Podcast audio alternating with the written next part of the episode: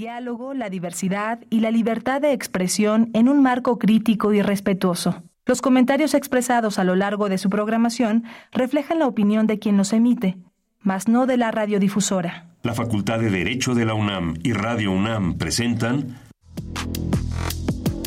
Toda sociedad requiere para su funcionamiento regirse por valores, principios, normas e instituciones. A diario escuchamos, leemos y opinamos sobre temas relacionados con la legalidad. Pero, ¿verdaderamente conocemos nuestros derechos y obligaciones? Tu participación es indispensable. Acompáñanos. Derecho a debate. En la cultura de la legalidad participamos todos. Conduce Diego Guerrero.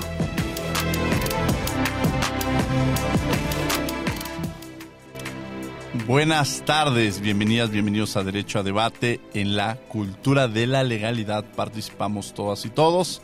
Mi nombre es Diego Guerrero y como cada martes les agradecemos que nos sintonicen por el 96.1 FM. Estás en Radio UNAM. El día de hoy vamos a hablar de uno de los temas que más ha llamado la atención de muchos medios de comunicación y que incluso fue debate la semana pasada en el Senado de la República, y me refiero al papel que ha jugado el Instituto Nacional de Acceso a la Información y Protección de Datos Personales. Tengo como invitada, a quien le agradezco que me acompañe, Gina Hernández, quien es estudiante de movilidad de la Facultad de Derecho de la Universidad Autónoma de Sinaloa y quien incluso antes de entrar a este programa, ahorita está en intercambio en esta su Facultad de Derecho de la Universidad Nacional Autónoma de México y digo que ya suya porque desde el momento que uno ingresa a la UNAM eh, se hace parte, vive en ella, la respira, la siente. Y tener la oportunidad también de intercambiar, de ser la Universidad de la Nación y cuando hablamos de una universidad nacional, pues realmente juega ese papel cuando tenemos representaciones eh, de otras universidades, de otras universidades autónomas y sobre todo desempeñando, yo se lo decía a Gina, este, con todos sus compañeros que vienen de la Facultad de, Derecho de la Universidad Autónoma de Sinaloa, eh, poniendo en alto su universidad como grandes alumnas y alumnos. Gina, bienvenida a Derecho a Debate. Muchas gracias, Diego. Es un gusto estar aquí, eh, estar participando en este programa. Es la primera vez, pero la verdad estamos muy emocionados de estar aquí en la UNAM, cursando esta movilidad y representando nuestra universidad. Es un gusto para nosotros que nos hayan dado la oportunidad de estar en este espacio y poder participar en todas estas actividades que te dejan mucho de desempeño a lo largo de tu vida. Oye Gina, a ver, platícanos. Hoy vamos a hablar sobre el INAI. ¿Qué sabes sobre el INAI? El INAI es el Instituto Nacional de Transparencia, Acceso a la Información y Protección de Datos Personales. Este instituto es el, es el encargado de facilitar y garantizar el acceso a las personas a la información pública y es el acceso y la protección de nuestros datos personales. Eh, pues este organismo, este instituto se conforma por un pleno y este pleno pues es conformado por siete comisionados. Sin embargo, como ya hemos escuchado actualmente, hay tres vacantes en el pleno y solo cuatro comisionados en ejercicio, lo que ha llegado a imposibilitar el trabajo de este instituto. Comisionados eh, que van a entrar al cargo y pues el, el acuerdo que habían tenido los últimos dos comisionados fue vetado por el Ejecutivo Federal. Es así como en este momento el instituto sigue funcionando pese a la imposibilidad de realizar sesiones por la falta de quórum, pero hay actividades en las que se encuentra limitado a trabajar, limitando así nuestros nuestra protección a los derechos humanos. Bueno, pues ya Gina nos habló un poco sobre lo que es el Instituto Nacional de Acceso a la Información y Protección de Datos Personales, sobre todo, y es muy importante decirlo, frente a la situación que está sucediendo actualmente, porque es importante defender al INAI, porque es importante la labor que realiza el INAI. Bueno, pues vamos a escuchar las voces universitarias que sabe que conoce nuestra comunidad sobre el tema que vamos a abordar el día de hoy y regresamos a los micrófonos de Radio UNAM. Estás en 96.1 FM. Esto es Derecho a Debate. Las voces universitarias.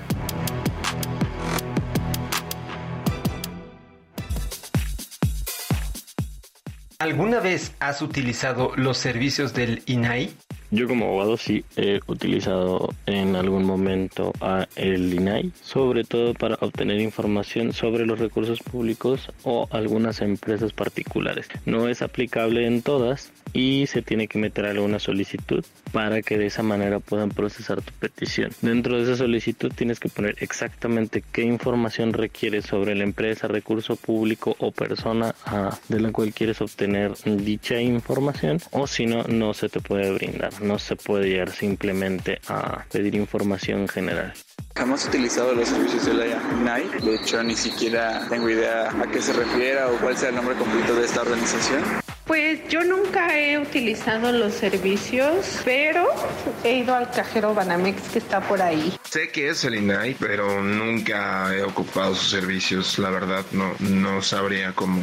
Conozco lo que es el INAI, pero nunca he utilizado los servicios que se proporcionan. No, bro, no, ni siquiera sé qué es el INAI hasta que lo mencionaste. ¿Qué es eso? No, nunca he utilizado los servicios del INAI.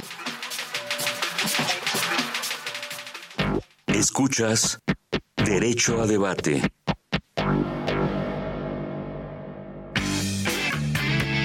Queremos que entres al debate. Llámanos al 55 36 43 39 y participa. Derecho a Debate.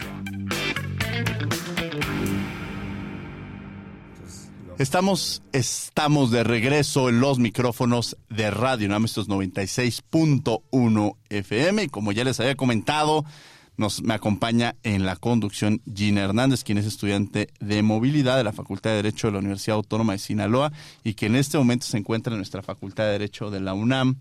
Y bueno, Gina, ¿quién es nuestro invitado del día de hoy? El día de hoy contamos con la presencia del doctor Francisco Javier Acuña Llamas, presidente de Integridad Ciudadana Asociación Civil. Querido Paco, qué gusto tenerte aquí en los micrófonos de Derecho a Debate en tu casa, en la UNAM, aquí. A los dos se los digo con muchísimo aprecio. Yo llegué, eh, pues bueno, a horcajadas, cruzando la Ciudad de México, tropezando como los ciudadanos en este momento van a estar cada vez más, tropezando con la desinformación gubernativa, intencionada, especialmente calculada, trabada con alevosía y ventaja, desde Bucareli, el señor Adán, que es de muy buena apariencia, pero ya cuando lo vemos operar a las malas, saca la parte negra de los extitulares de Bucareli del viejo régimen, y vaya que se emplea a fondo, le sale perfectamente bien hacer la tarea del malo, de los trabajos sucios que se decían antes los ocupantes de gobernación, y pues se ha puesto a pues ayudarnos, ayudarnos, dice él, a ayudar a su jefe a tener el mundo ideal que es sin el INAI. Así como se ve. ¿Qué pasa con esto del INAI? ¿Qué está pasando? Platícanos, Paco, para quienes nos están escuchando. Ocurre, ocurre que, pues simplemente al presidente que no le agrada en lo absoluto ni la transparencia como virtud, porque es evidente y ya no cabe decir de otra manera, los eufemismos para otro lado. La gente políticamente correcta, pues que no asuma entrevistas, porque entonces nomás da miel para los oídos de aquellos que quieren escucharlos. Eh, el presidente no fue un jefe de gobierno abierto ni transparente. Él ocultó la información más importante de las obras más importantes, los segundos pisos, nada más y nada menos. Y les puso una especie como de cápsula del tiempo para cuando, cuando venga el, el próximo diluvio o una cosa así. Quería batear eso a 25 años, una cosa de locura. Y bueno, llega de presidente y sabíamos que no iba a ser un aliado en lo absoluto, porque ningún presidente lo ha sido, ¿sabes? Desde Fox, Calderón, Peña Nieto. A todos les incomoda la transparencia. Porque la transparencia es prácticamente, pues, como debe de ser, colocarte espejos por donde vas, vas haciendo mal o bien lo que debes hacer muy bien y pues naturalmente la evidencia del error, la evidencia de la omisión, la evidencia de lo que no se hace como quisiera o debiera quererse hacer las cosas, pues incomoda tarde o temprano, políticamente genera desgaste.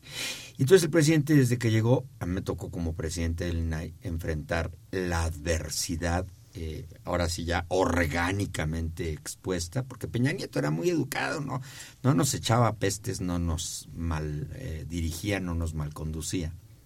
Y pues eso sabíamos que como quiera no les agradaba en Los Pinos cuando sabían que íbamos a resolver cosas tan fuertes como la Casa Blanca o como eh, Ayotzinapa, claro que les causaba mucha reacción y nos trataban de, vamos a decir, ayudar a pensar para no hacer aquello en esos términos, pero unidos los siete comisionados fundadores, en los momentos más críticos, frente a las decisiones más difíciles, fuimos unidos siempre. Y esa ha sido marca.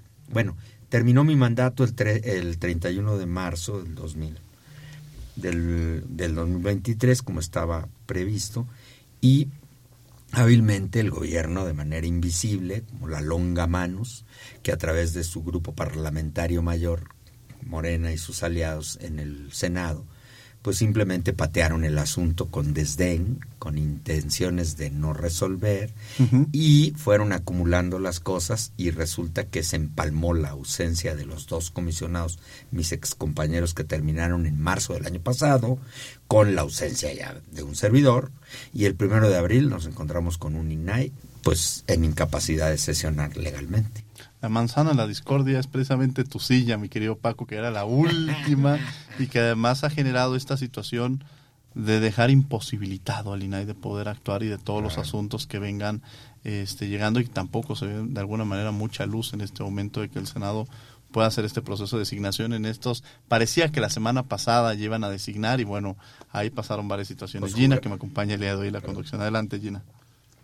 A mí me gustaría empezar la entrevista con una pregunta más para los oyentes que no están muy familiarizados con el tema, que si nos puede ser tan amables de explicarnos la función y la importancia que tiene este instituto. además, antes te voy a interrumpir, Paco, hace hoy en la mañana estuve con dos comisionados, con, con la comisionada Adriana Alcalá y con este eh, la presidenta comisionada y platicaban este precisamente que la gente empezó a conocer al INAI también a raíz de tu último cierre, con tu canto, con esa canción. Dice, ya todos conocen, el, los jóvenes llegó en esta forma, pero precisamente uno va pasando por insurgentes, ve un edificio, este, y a veces no se sabe qué hay ahí y qué es lo que se desarrolla en el mismo. Entonces, que muy, muy adecuada la pregunta de no, Bueno, que va. Esa era una cosa, un tributo de mi parte al personal y creímos que estábamos ya nada más solos, pero bueno, alguien lo subió a redes y, luego ya no pude yo evitar que los medios eh, exigieran y hasta hasta fui entrevistado a propósito, cosa que bueno, pues ya te imaginarás. Usando a Chava Flores, ¿no? Que es sarcástico y al mismo tiempo simpático y muy imaginativo, pues le pusimos ahí a la canción eh, con el Sábado Distrito Federal invocando el trabajo del órgano garante nacional. El INAI no es casi todo lo que dicen los de la campaña oficial ni guarda la información en los sótanos, como sí las guardan en todas las instituciones públicas, todas, y sobre todo el Ejecutivo Federal, que es el que tiene la mayor administración pública y que irriga con sus, con sus servicios a toda la población, potencialmente a 130 millones de habitantes.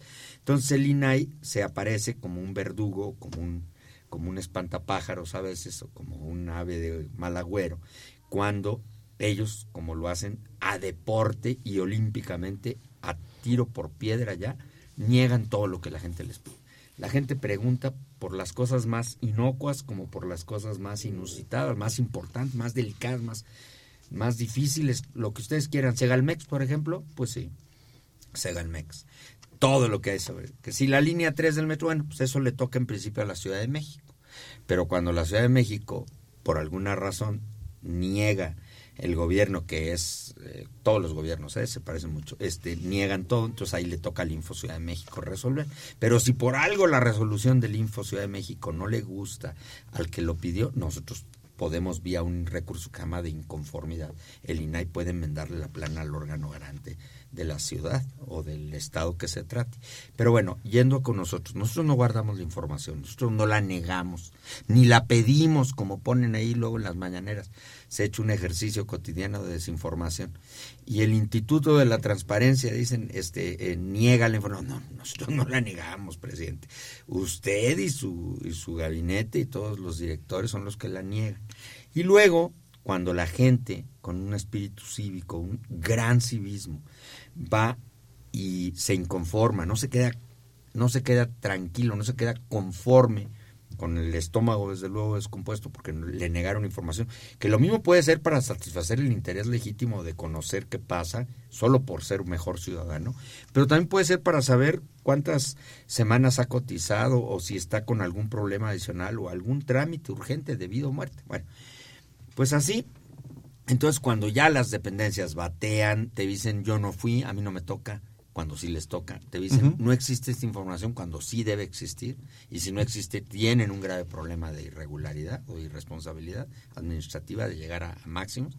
Y o cuando, como todo ahora se puso de moda, guardar todo en una bolsa gigante que se llama Seguridad Nacional. Y claro, porque como el presidente ha involucrado al ejército a hacer casi ya todo lo que no dice la constitución que pueda hacer, y es a ponerlos a construir por ejemplo, con las eh, sucursales del bienestar, del Banco del Bienestar. El presidente dispuso que el ejército fuera el constructor de 120, al parecer 120 eh, sucursales del bienestar por todo el país. Bueno, pues se acaba de saber ahora por la Auditoría Superior de la Federación que aunque ellos han dicho que están todas terminadas y perfectamente colocadas en cada uno de los lugares del país, solo el 30% está terminado. Y eso lo tenemos gracias al, al, acceso a la información. El INAI por un lado y por otro lado la Auditoría Superior de la Federación que a destiempo va revelando, porque la auditoría no lleva un cronograma, eh, vamos a decir, paralelo, la auditoría audita selectivamente programas, pues no se da abasto con todo lo que se puede auditar y entonces nos va entregando lo que se llama a veces el final de un cuento, que ya era la crónica de una mentira anunciada o la crónica de una de una opacidad anunciada. Ahora, Paco, a ver, vamos a, voy a jugar un poco de abogado del diablo, Francisco Acuña. ¿Es caro el INAI? ¿Le ¿Cómo cuesta mucho a los mexicanos? es como si yo te dijera a ti, oye, es caro un termómetro para que te diga si estás con la temperatura a punto de colapsar por una fiebre o que estás realmente bien.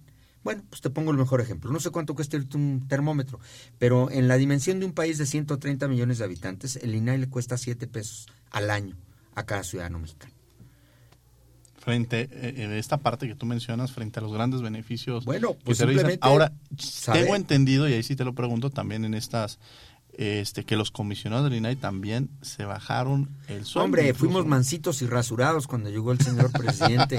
fuimos a mendigar el presupuesto de 2018 sabiendo que el presidente nos detestaba, porque ya ves que ya nos había cargado de epítetos, aunque cada vez más agresivo el presidente. ¿eh? En las últimas dos meses ya ha sido muy ofensivo muy, muy, muy ofensivo. Pero bueno, eh, eh, ya desde entonces el desprecio. Entonces era desprecio, ¿no? Inútiles, costosos, adornos, floreros, bueno. Ahora ya dice que hasta corruptos son los comisionados, hombre, bueno. Entonces, eh, sabíamos que nos iba a costar mucho. Y nosotros, a diferencia de los otros órganos constitucionales autónomos, fuimos los únicos que nos bajamos el sueldo mansamente, mansamente, Todavía ni siquiera la Corte resuelve el fondo de si el presidente tiene derecho a decir o tiene razón. Derecho no tiene como autoridad, no, pues es autoridad. Que si tiene razón al fijar él unilateralmente el valor del precio o el valor del, del emolumento de los funcionarios públicos. Él dispuso que teníamos que ganar todos menos que él, porque la Constitución sí lo emula, sin nada más que en una interpretación, que hay que encontrarle las claridades. Bueno, el presidente dispuso que todos tienen que ganar menos de él cuando empezó, 108 mil pesos. Nosotros dijimos internamente, éramos siete, y dijimos, a ver, no vamos a generarnos más animadversión. El presidente tiene un bono de legitimidad impresionante. Es eh, la persona más querida en el país, indiscutiblemente. Y lo sigue siendo, ¿eh? Y lo sigue siendo. Eso no quiere decir que tenga la razón siempre y que no se puede equivocar. Bueno, la Corte puso una, eh, atrajo el asunto y le puso una suspensión a ese recurso y está ahí esperando que algún día se resuelva. La Corte es la única que nos va a decir si tenía o no razón el presidente. Como el presidente no gasta ni en respirar, porque el presidente vive en Palacio Nacional, aunque no sea muy republicano eso, pero bueno, vive en Palacio Nacional. Y no gasta en nada. O sea, el presidente puede guardar su sueldo eh, eh, íntegro, desde que empezó y hasta que se va. Nada le cuesta ni a él ni a su familia. Los, los aspectos más esenciales, incluido vestuario, viajes, transporte, seguridad, vehículos, lo que sea, medicamentos, lo que sea. Entonces él pudo perfectamente decir que todo el mundo se quitara los seguros de gastos médicos mayores. Pues sí, porque como dicen, él si le pasa algo, se va al hospital militar y lo atienden como en el mejor hospital de Houston. Pues sí, pero no todos los funcionarios están como él. Y entonces él dispuso, y, nosotros nada, ni el sueldo, ni nos amparamos para seguirlo ganando como todos los eh, todos los integrantes de los órganos constitucionales autónomos, todos se ampararon todos. Y aún así, ni nos sirvió de nada, porque la verdad, el, la fobia y la, la, la la, mala, la, la, adversidad, pues no se la quitó el INAI. Y luego todavía los diputados nos redujeron primero el 20%, así que fue como una... Del presupuesto que, sí, que tenía el INAI del 2018. ¿Y cómo afecta este tema al INAI Hombre, en términos de recursos? Mira, del 2018 al 2019, que fue cuando llegaron ellos, uh -huh. el 20%. Y luego todavía en el del 19 al 20, el 5% complementario, así como para que nada más no nos fuéramos desacostumbrando a su malcreencia. Y hicimos más con menos, gracias a la pandemia. Fíjate qué triste tener que decir esto. Jamás diría que como un anillo al dedo, ¿eh? porque eso sí es una ofensa. La pandemia causó muertes y muchísimas más de las que sabemos porque la opacidad impera y se ha seguido ampliando. Pero por la situación de no tener que ir a trabajar físicamente durante todo el 2020, prácticamente de marzo a, a, a diciembre y hasta marzo del 2021, pues no, de no ser por eso, que no se gastó casi papel, no se gastó toner, no se gastó casi luz, no se gastó prácticamente una cantidad muy grande de, de servicios normales. Eso ayudó a mitigar, a amortiguar para que no tuviésemos que despedir a ningún trabajador por empezar a hacer lo que se llama la adelgazamiento, porque así lo puso, ¿eh? Uh -huh. Yo creo que en todas las dependencias públicas de los órganos autónomos y de la propia gobierno federal hubo mucha gente que votó por el presidente. Muchísima gente, porque el presidente es un líder que atrajo a mucha gente. Pero mucha gente de esas no esperaba que los primeros que iban a sufrir las, las consecuencias de la austeridad republicana draconiana uh -huh. iban a ser ellos. El INAI no. En eso no le dimos el gusto a, a, al presidente. Porque nos mandaban mensajes, ¿eh? Claro. Adelgácense, bájenle. Pues, están muy gordos, están muy obesos. Interesante. Bueno, Gina nos acompaña. Acabamos de escribir también una, un mensaje a quien le mandamos saludos. También una amiga muy querida de nuestro invitado y su servidor, Endia Cruz Villegas, que nos está escuchando. No, acaba de mandar un mensaje aquí. Amiga a... querida, ex compañera de muchas cuitas y, y, y, verdaderas causas por la defensa de los derechos humanos desde su natal Oaxaca y desde el, todo México. Gina, adelante.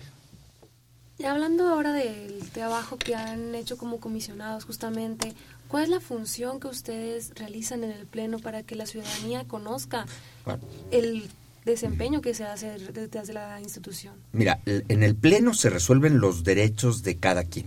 ¿no? Ahí uh -huh. está el caso de Gina o de Diego de, o de quien sea que quiere saber lo que te digo sistemáticamente el gobierno y los sindicatos y los partidos políticos niegan olímpicamente. Y también el derecho a la protección de datos personales. Esos son actos constitutivos de derecho, porque ahí sí, en las resoluciones, el INAI emite resoluciones, o sea, resoluciones que es como si fueran sentencias, pero no son estrictamente sentencias, son resoluciones que modifican la conducta del gobierno, le corrige la plana al gobierno, le, le obliga a cumplir y a entregar lo que la ley dice. Por eso no sirve de nada que las leyes digan que esto sea un derecho cuando no hay cómo hacerlo valer. Bueno, y hay una enorme labor que yo creo que en la mañana Diego se la comentaban mis ex compañeros, porque la promoción de la actividad del INAI por estos dos derechos es impresionante. A nivel mundial, a nivel mundial el, el INAI es líder a nivel mundial en materia de protección de datos personales. Y imagínate la cantidad de actividad administrativa que se desarrolla para que la cumbre de gobierno abierto se mantenga en alza.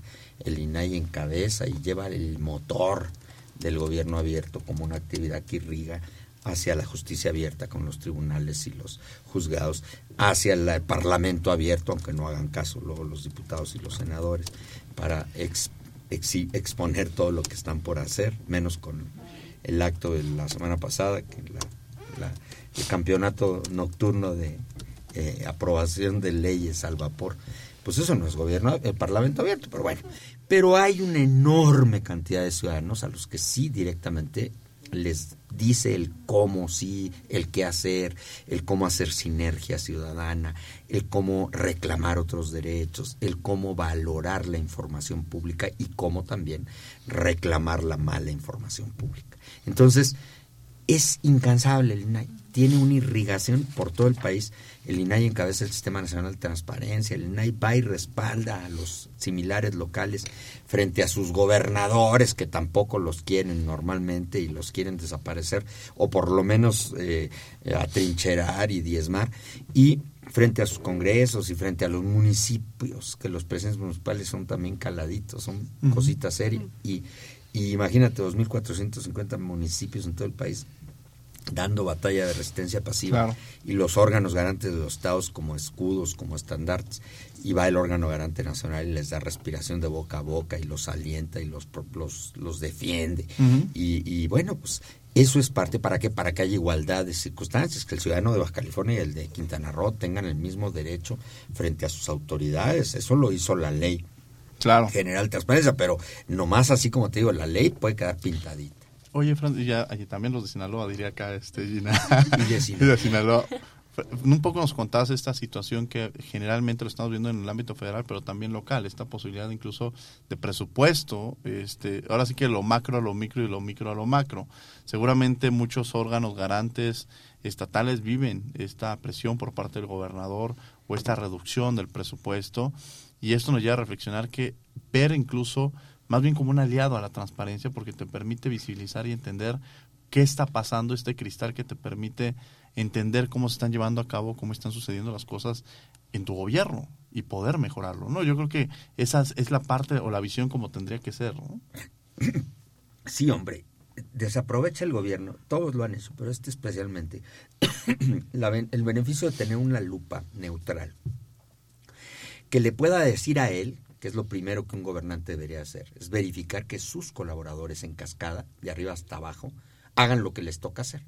Porque todo gobernante debe llegar, y creo yo que llegan con la intención de hacer lo que prometieron en campaña, lo más que se pueda, porque sabemos que todo se les va a la boca. Todos prometen cosas que luego son muy difíciles de cumplir, pero eso es humano, es también parte del juego político, de la oferta política. Bueno, pero yo creo que a todo gobernante le debe preocupar saber qué legado va a dejar y la única manera de defender su legado es con transparencia. El presidente puso dos banderas a su llegada de su gobierno que pegaron mucho desde que él asumió la candidatura por tercera ocasión para llegar a la presidencia de la República, con un liderazgo impresionante. Él dijo anticorrupción y eh, austeridad republicana. Bueno, ¿cómo se comprueba la anticorrupción y la austeridad republicana? Solo con transparencia, solo. Porque pues ¿cómo puedo yo decir que ahora, como él dice, que ya son distintos y que ya no se hace? Pues no. Es decir, la inercia, la parte humana de todos es la falibilidad, todos nos equivocamos, hasta sin querer, inconscientemente, todos, todos. Y todos necesitamos que alguien nos diga, eh, eh, eh, eh ya salió del carril, oiga, deténgase, ya va mal esto que empezó a hacer, oiga, no han pasado por esto, no han empezado esta obra, está detenida, hay rezago, hay retraso, no va a llegar, no se va a cumplir. Bueno, y también que si lo hacen muy bien, porque también cabe que muchas cosas seguros están bien hechas, que la puedan presumir, que puedan decir, miren, yo prometí que este puente se hacía por tanto dinero y ahí está la comprobación que ya pasó todos los procedimientos, las auditorías, no hay reportes que hablen que el puente sea asesino, como se ha dicho, ¿no? Es que ese puente o esa carretera es asesina porque voltea a muchos y hunde a muchos. Bueno, que la velocidad, hay curvas que no están bien previstas, son asesinas, por eso las Ahora, peligrosas. Paco, un poco para quienes están escuchando, eh, y conozcamos qué está pasando ahorita en el INAI, hay un proceso de designación. ¿Cómo designan en un momento determinado a los comisionados del INAI? ¿Cuál es el proceso que se lleva a cabo? ¿Qué es lo que evalúan en un momento determinado? Porque si bien estamos pensando en que Francisco Acuña acaba de terminar su encargo el mes pasado, eh, pues tenemos dos nombramientos que han pasado más de un año. Pues Entonces, ¿Quién asume? O sea, un poco entender cuál es este procedimiento, por qué no se han hecho estas designaciones anteriores, quién tendría que asumir la responsabilidad, quizá el pues Senado, el presidente de la República, porque también pues tuvimos... el presidente le metió la mano. Acuérdate que hay un dicho en la, en jerga popular que tanto peca el que mata la vaca como el que les tira la pata. Y el presidente fue muy habilidoso, y ese fue Adán Augusto, que te digo que ha hecho muy bien sus malos oficios, porque él le aconsejó al presidente con mucha astucia. Eh, el, el, presidente no le importaban estos nombramientos, más, hasta yo sí me la creo que hasta hace relativamente poco tiempo, el presidente ve como un asunto de ustedes, allá ustedes resuelvan lo que sea, como quiere ese instituto, es un parásito, no sirve de nada, ta, ta, ta. Sí, pero ya cuando se acercó y cuando se acercan las elecciones, digo, yo aquí te hablo como es. Sí. Es cuando les preocupa a los políticos que realmente se les comprueben cosas. Que el presidente fue muy hábil, él capitalizó todas las pifias, y vaya que las tuvieron Fox y Calderón y Peña Nieto, gracias al IFA y al INAI, al que tanto desprecia. El presidente fue muy hábil, el presidente aprovechó cada una. ¿Y cómo las consiguió? Muchas de ellas. Por transparencia. ¿Cómo se podía comprobar que la estela de luz fue una cosa exageradamente cara?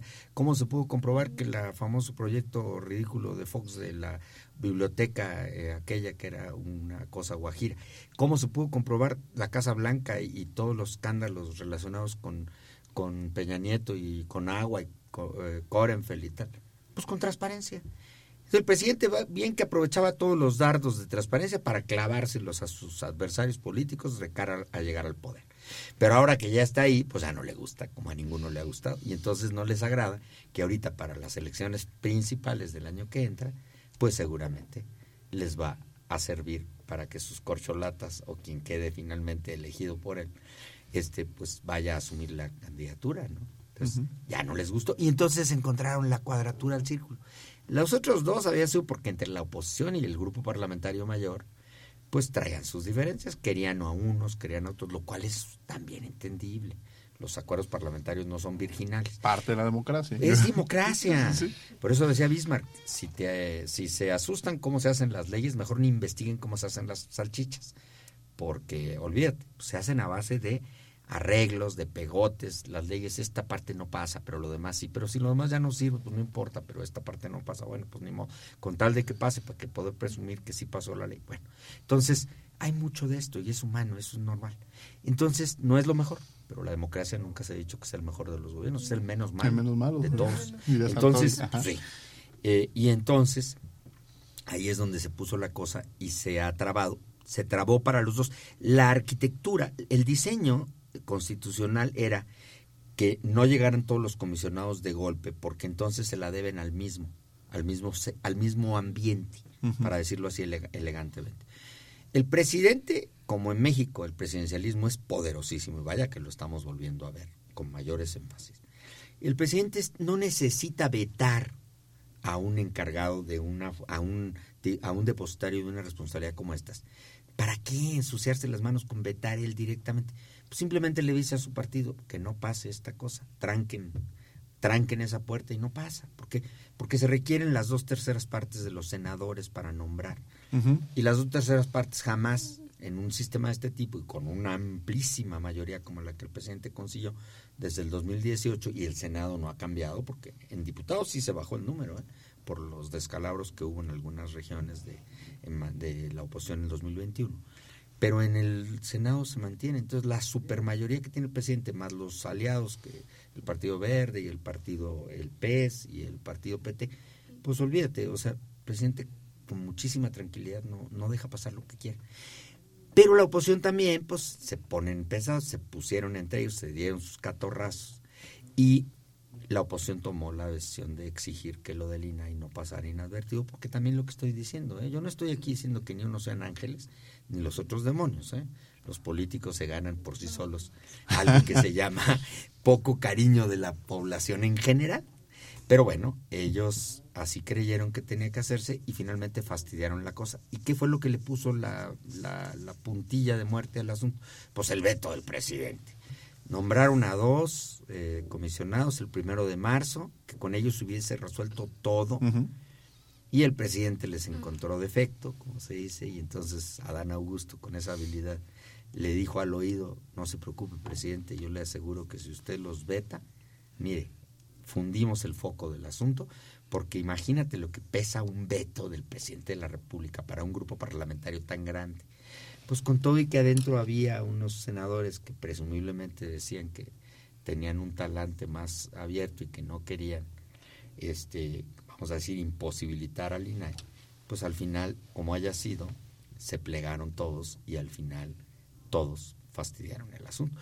Y los de oposición también se dividieron un tiempo, se pelearon entre ellos, se mostraron con diferencias, le pusieron demasiados, le, le pusieron muchos, muchos este, piedritas, le encontraron muchas, muchos negritos al arroz y empezaron a ponerse quisquillosos y esos dos comisionados podrían haber pasado perfectamente el baremo y habríamos tenido otra historia a partir del primero de abril.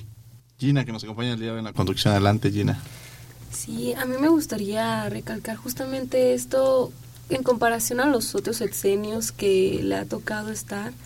Pues quisiera saber si a partir de este sexenio han aumentado los trámites burocráticos para impedir en materia de transparencia el conocimiento de ciertas ciertos archivos, ciertos documentos que la misma población exige y que se le dice que no tienen derecho de, que los desinforman. Entonces, a mí me gustaría saber si esto ha sido en aumento o ha sido cambiante en los otros eh, No, sí ha sido en aumento y hay que decir las cosas como son. Ahí están las estadísticas. No se trata de ninguna manera de hacer de esto un, un, este, un martirologio ni nada. No, no, no.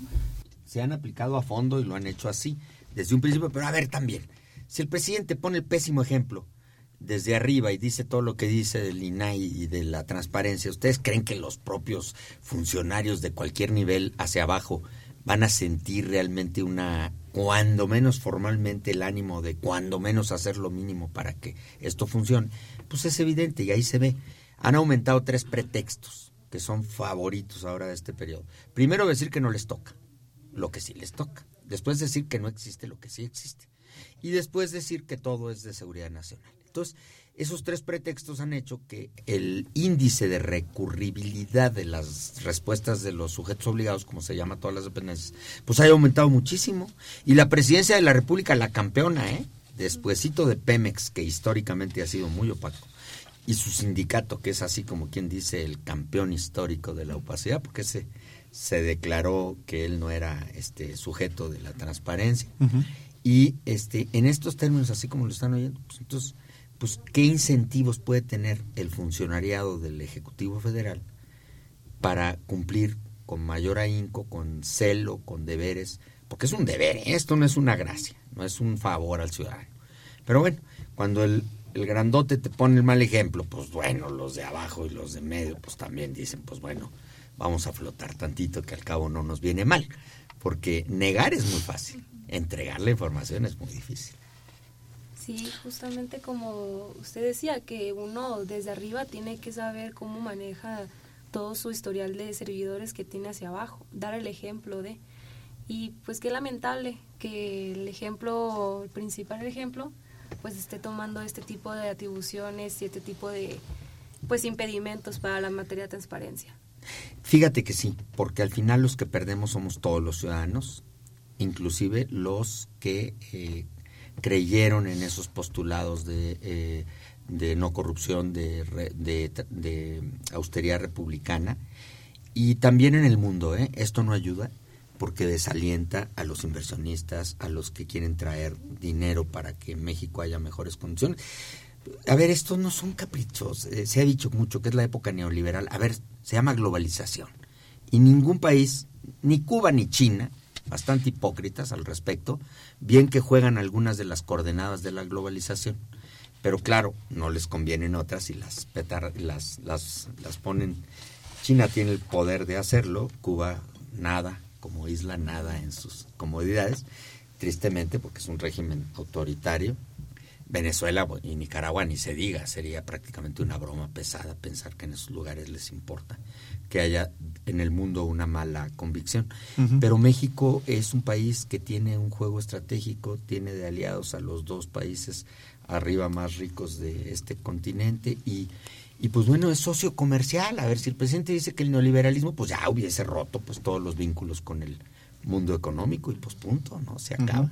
Entonces no es moda, no es capricho, ni es insulto neoliberal. Es instrumento inevitable, pues aunque no nos guste.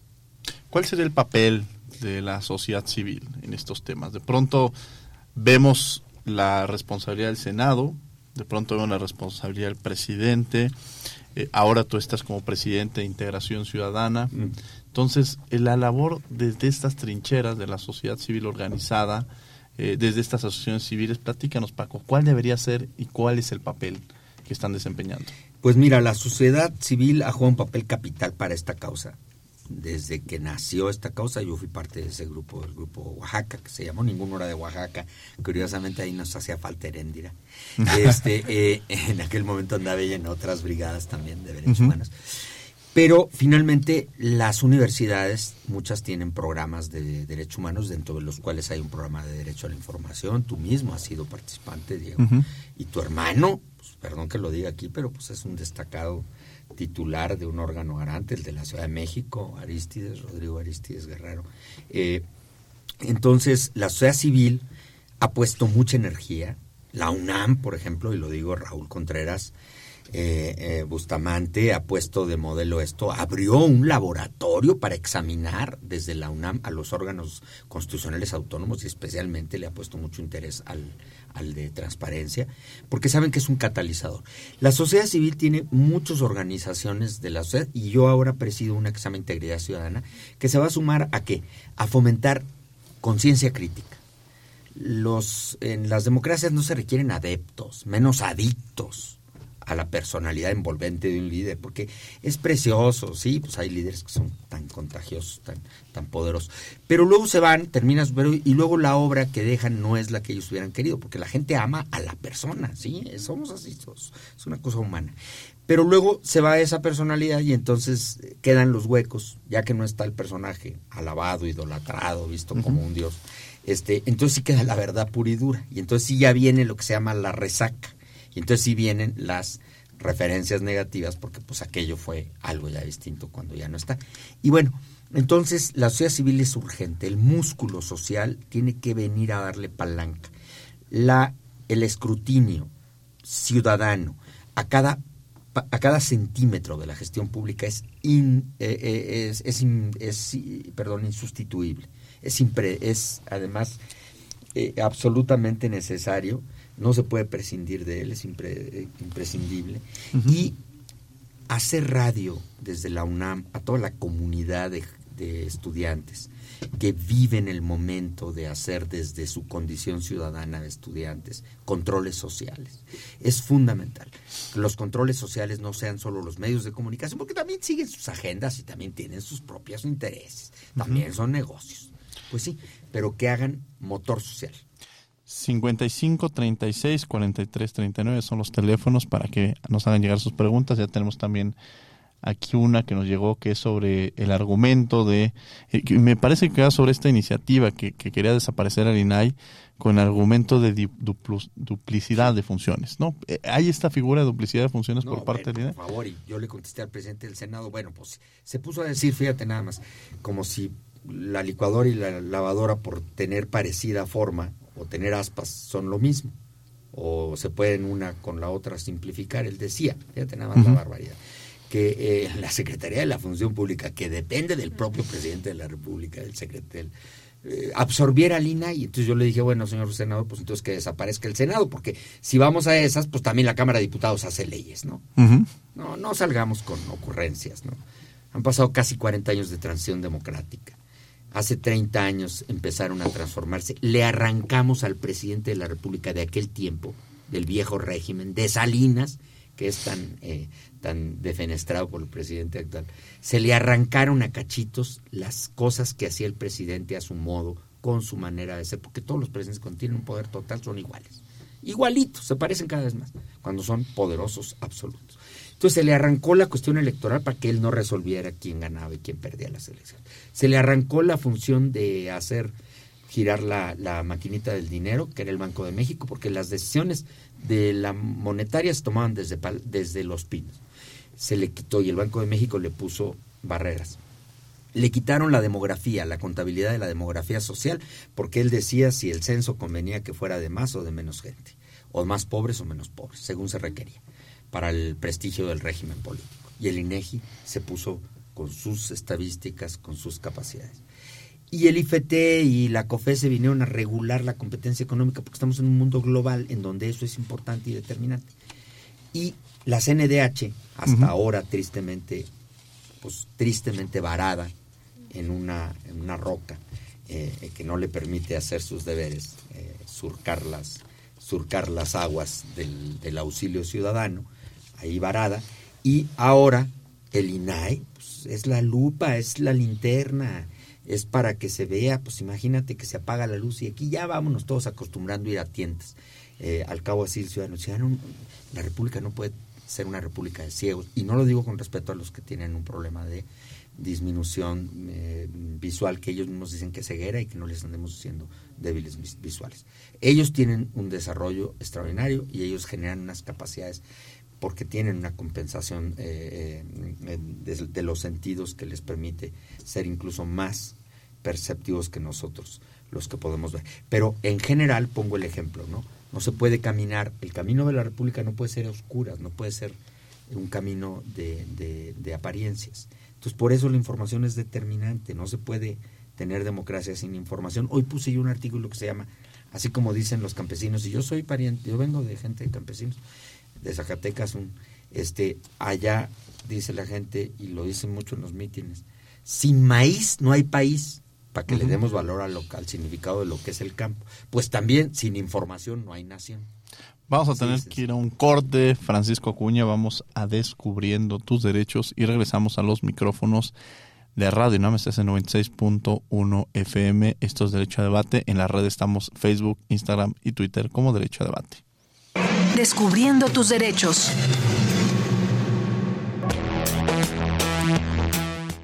Derecho a una vida privada y familiar.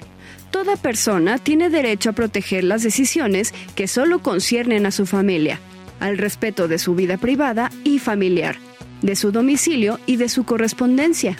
Decisiones como el común acuerdo en el orden de los apellidos de los hijos son ejemplo de esto pues no hay razón alguna que justifique que deba anteponerse el apellido del padre. La autoridad pública no puede tener injerencia en el ejercicio de este derecho, a menos que la intervención esté prevista por la ley y sea una medida necesaria para la seguridad nacional, pública, el bienestar económico del país, para la defensa del orden y la prevención de un delito, como pueden ser violencia doméstica, infantil o a personas adultas mayores, para la protección de la salud o de la moral de una o varias personas, o para la protección de los derechos y las libertades de los demás. Síguenos en Instagram, Facebook y Twitter como Derecho a Debate. La última y nos vamos. Estamos de regreso en los micrófonos de Radio UNAM, este es 96.1 FM, estamos en Derecho a Debate. Y la última, y nos vamos, Paco, como cuando uno está en la casa y, dice, ya eh, prometen que es la última, algo con lo que con lo que quiera cerrar, algo alguna reflexión. me, causa, creo que valor, y puedo decirlo, el presidente es, un, es el mejor estratega electoral que hay en el país, pues lo demostró, bueno, se tardó tres veces para llegar, ¿eh? pero sí se volvió el más fuerte de todos, es tremendamente astuto, es muy sagaz. Pero yo creo que está equivocando cuando le agarra tirria y fobia a una institución que socialmente es útil pasó con el INE, les agarró una furia desencadenada y los hizo crecer y la sociedad demostró en las últimas dos marchas que la gente tiene valoraciones por la democracia, al margen de querer o de simpatizarle mucho un personaje nacional. Y ahora lo está haciendo con el INAI, hombre. Bueno, pues ojalá que cuando menos sirva de eso, que sirva para despertar conciencia, que eh, el, la persecución que ha generado ya y toda esta instigación este eh, tenga fines positivos en cuanto a, civismo y que mucha gente yo mando un saludo a Sinaloa la tierra de nuestra querida aquí eh, co-comentarista porque en Sinaloa se iniciaron ahí fue el, primer organismo de transparencia las primeras tres leyes de transparencia del país una de ellas fue la de Sinaloa así es que Sinaloa tiene también su aportación. Muchas gracias, muchas gracias Javier. La verdad es un gusto estar aquí representando mi tierra, que quiero tanto y que te extraño demasiado y mando un saludo a mi familia que me esté escuchando. Saludos a toda la familia de Ginasta Sinaloa, que además debo decir, los micrófonos llegaron a una digna representante porque se los he dicho constantemente, ponen muy en alto a su universidad y son muy comprometidos y están trabajando mucho, entonces siéntanse orgullosos de quienes han enviado y a su familia también les mandamos un saludo. Paco, antes de terminar, me gustaría que me platicaras, ¿qué, qué fue lo que más disfrutaste siendo comisionado? Si te diría que cada día la adrenalina del estómago suspendido desde que llegó el presidente López Obrador, porque sabía que nos iba, nos quería matar, nos quería aniquilar, nos quería desaparecer. Y eso nos puso a meterle un segundo aire de afán, de, fuerza. Nos, nos ayudó, como dicen en la vida, los principales favores te los hacen los que quieren ser tus peores enemigos.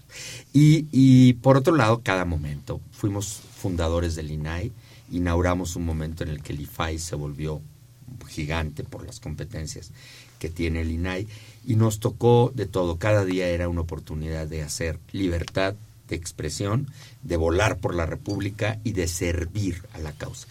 Y de admirar y de querer mucho al país, a México, a la gente, a la nación mexicana y como profesor de universidad que soy y que me alquilé por un tiempo en los oficios de lo público, pues sentir también la comunicación. Yo sigo siendo profesor de la UNAM, a Raúl Contreras. Bustamante le agradezco que me que me invitó otra vez. Nomás cuando fui presidente no pude porque era imposible cumplir mis deberes por las eh, intensidades de la agenda.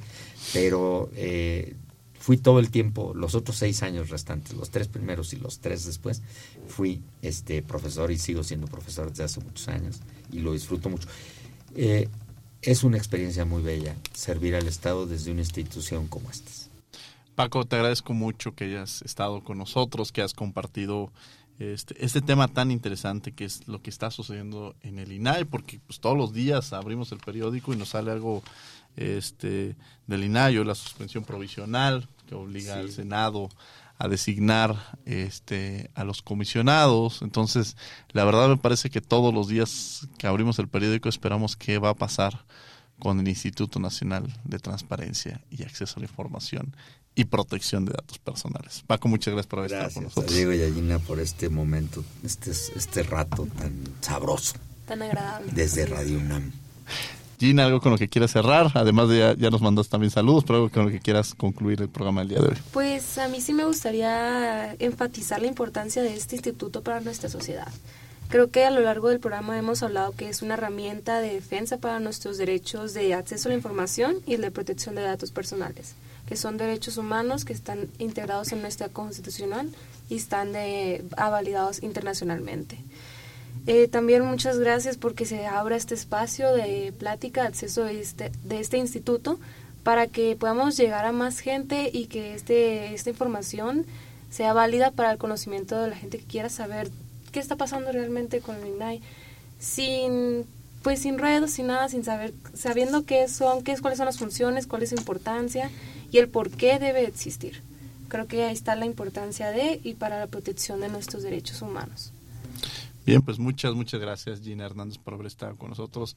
Francisco Acuña, muchas gracias. Siempre es muy agradable escucharte y tenerte aquí como invitado. Gracias. Y otro día me invitas a que cantemos la canción del Linay, porque este tema va a seguir dando, va a seguir dando motivos. Sin lugar a dudas. Y bueno, desde luego les agradecemos a la Facultad de Derecho y a Radio UNAM, coordinación Renata Díaz Conti, María José López, asistencia Mari Carmen Granados y Edgar Cabrera, comunicación y difusión Giovanna Mancilla, producción Francisco Ángeles, operación técnica Arturo González. No olviden que nos escuchamos de ley todos los martes. Esto fue Derecho a Debate. Por hoy concluye la discusión, pero no se pierdan el próximo tema en Derecho a debate. En la cultura de la legalidad participamos todos.